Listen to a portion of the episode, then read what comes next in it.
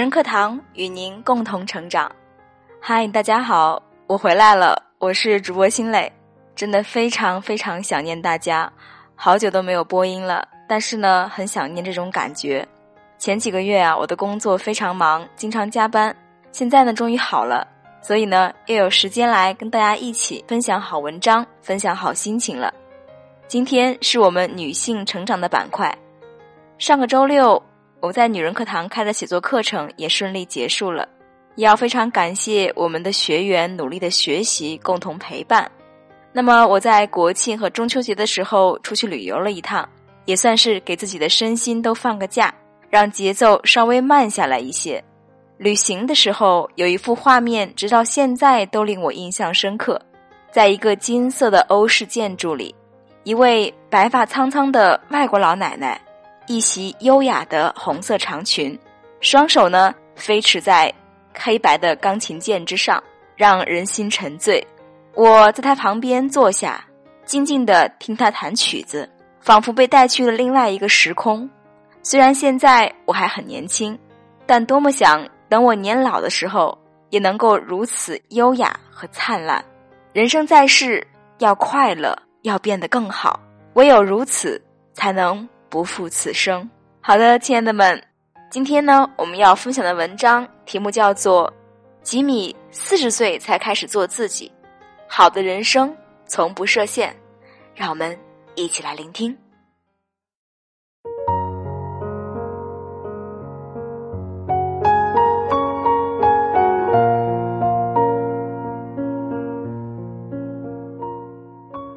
吉米说。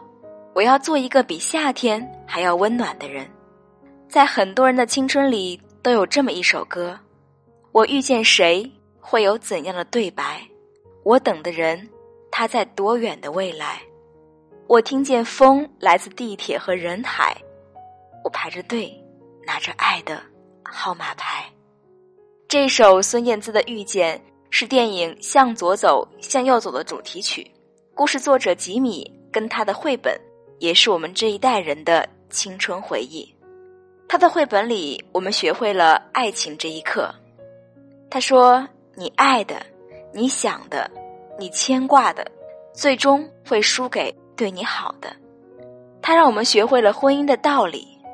他说：“结婚的意义不应该是到了年纪需要找一个人和他组成家庭，而应该是我们最终走入婚姻，是因为我爱你。”和你爱我，我们还学会了人生的彻悟。人生就像剥洋葱，总有一片会让你流泪。他的绘本影响过很多人。采访吉米的时候，他讲了这样一段经历：今年年初去意大利签名，在一家很小很小的书店朗读自己的书，在场的几乎都是外国读者。有一个东方面孔的小男孩到他跟前说。吉米老师，我在八岁的时候，妈妈就会买您的书给我看，感谢您给了我一个美好的童年。然后那个男孩子就掩面哭泣，无法自已。身边围满了意大利人，他们不晓得这个作者和读者之间发生了什么。吉米就站起来抱抱他。那个小男孩还说，因为吉米的作品让他觉得自己要从事艺术创作。所以到意大利来学电影，听到这个小男孩的故事，整场人都哭了。吉米说，这份工作带给他最大的触动，就是曾有读者告诉他说，从自己的书中得到一些力量，并且感谢他陪伴自己度过了非常黑暗的时期。人总在最深的绝望里遇见最美丽的惊喜。二零一八年。吉米已经六十多岁了，谁曾想过他从四十岁开始才真正成为自己？吉米从小就是个爱画画的孩子，课本空白处到处都画满了涂鸦。但在那两个年代，人们都觉得画画又不能当饭吃。吉米没有专门学过画画，也从来没有认真的上过美术课。直到高中遇到一位同学，想要考美术系，那时的他才知道。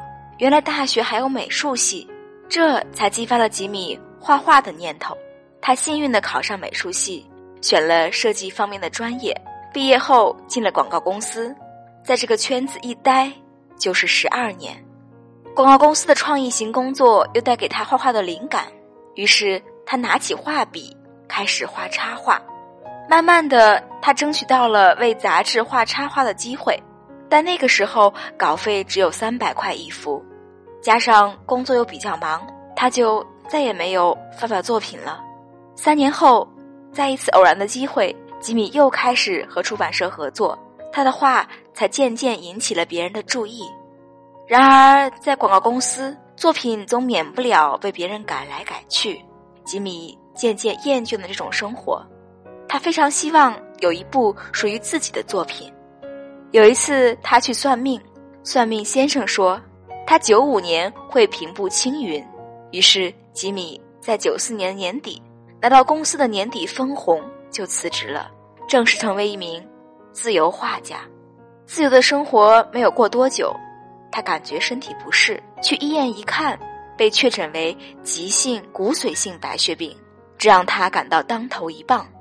接受一段时间的化疗后，他的身体有所好转，回到家里继续画画。吉米说：“那个时候，他感觉自己已经到了人生的尾端，也许可以出一本书留作纪念。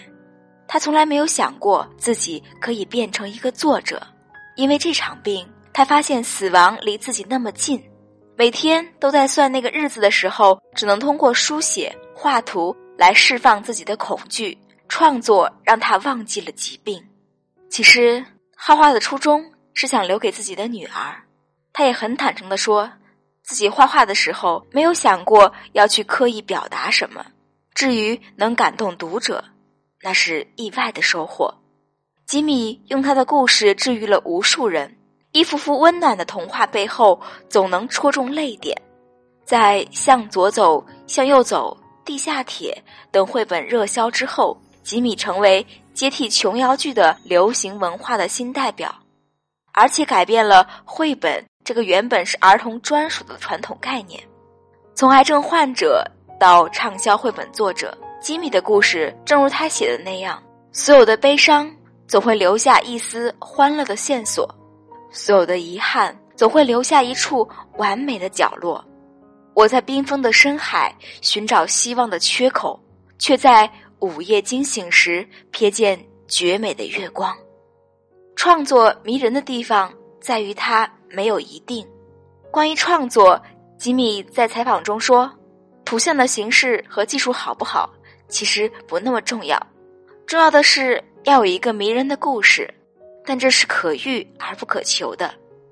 创作的努力并不是线性的前进，并不是你很用功就会每本作品比下一本更好。”有时候反而是逆向的，有时候是盘旋的，有时候是跌宕的，有时候又弹起来。所以，并不是经验更多就能带来更好的作品。等你更老练的时候，反而失去一些动力。比如说，向左走，向右走，十七年后才做了第二本，已经失去了当时那种在创作领域上非常天真、烂漫、无所拘的状态。艺术需要灵感，需要哲思和浪漫，但艺术的实现也需要规则和纪律，需要繁琐和具体的劳作。所以吉米说，他始终相信，唯有专注地坐在书桌面前，跟作品融为一体，才可以持续创作的状态；唯有纪律，才可以产生自由。有这么一句话：才华是一个门槛儿，后来觉得勤奋是一个门槛。再往后，当知道自己既没有才华，也不够勤奋的时候，发现时间也是一个门槛。吉米曾经在一次分享中说起自己的经验：第一，基本的才华是要有的；第二，需要持续不断的专注；第三，有梦想，请马上开始。对于之后的创作，吉米说：“不爱读书不是你的错，可能是他最后一本长篇了。”他说：“因为我没有力气了，我没有力气，没有时间再去面对这么一个巨大的作品。这是一本谈论阅读、嘲讽阅读，同时又希望你可以阅读的书。”吉米认为，成人世界里各种所谓标准，是对人性的束缚。他试图告诉人们，没有一个标准是绝对正确的，任何一种人生都有各自的精彩之处。爱读书的人就会读书，不爱读书的人也不要有罪恶感。读书很好，但不读书应该也有别的好。做自己就是最好的模样。选择一件自己喜欢的事，就坚持到底。法国剧作家、小说家维克多·于葛曾说：“世上有一种东西比所有的军队都更为强大，那就是恰逢其时的一种理想。”吉米的经历告诉我们，恰逢其时很重要。这个契机也许是一场病，也许是一句话，也许就像村上春树在球场上的一次灵光乍现，自己可以去写小说，于是就买了纸和笔，开始写作。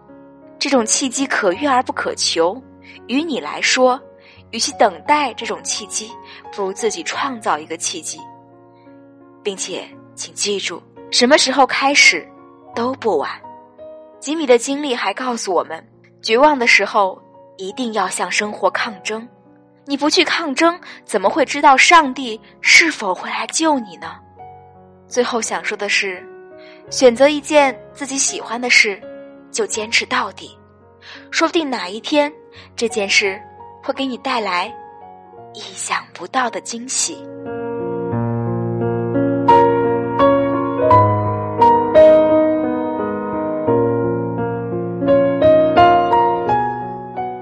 好的，亲爱的们，今天的文章就分享到这里喽。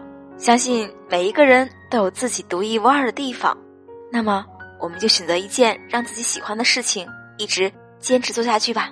我想，女人课堂呢是青青姐坚持的，也是我们所要坚持的。所以，亲爱的们，如果你喜欢我们的节目，欢迎关注女人课堂的微信公众号 FM 一三三二，或者“女人课堂”四个中文字。如果你有任何的想法，也可以在下方给我留言，让我们取得更多的交流跟互动。在节目的尾声呢，要跟亲爱的们分享一个好消息：重阳节期间，我们女人课堂再次携手古方红糖推出古方红糖套餐优惠活动。感兴趣的姐妹们呢，可以关注文末的宣传海报，扫描二维码限时抢购哦。今天节目就是这样喽，新磊在厦门跟你说晚安。让我们下期见。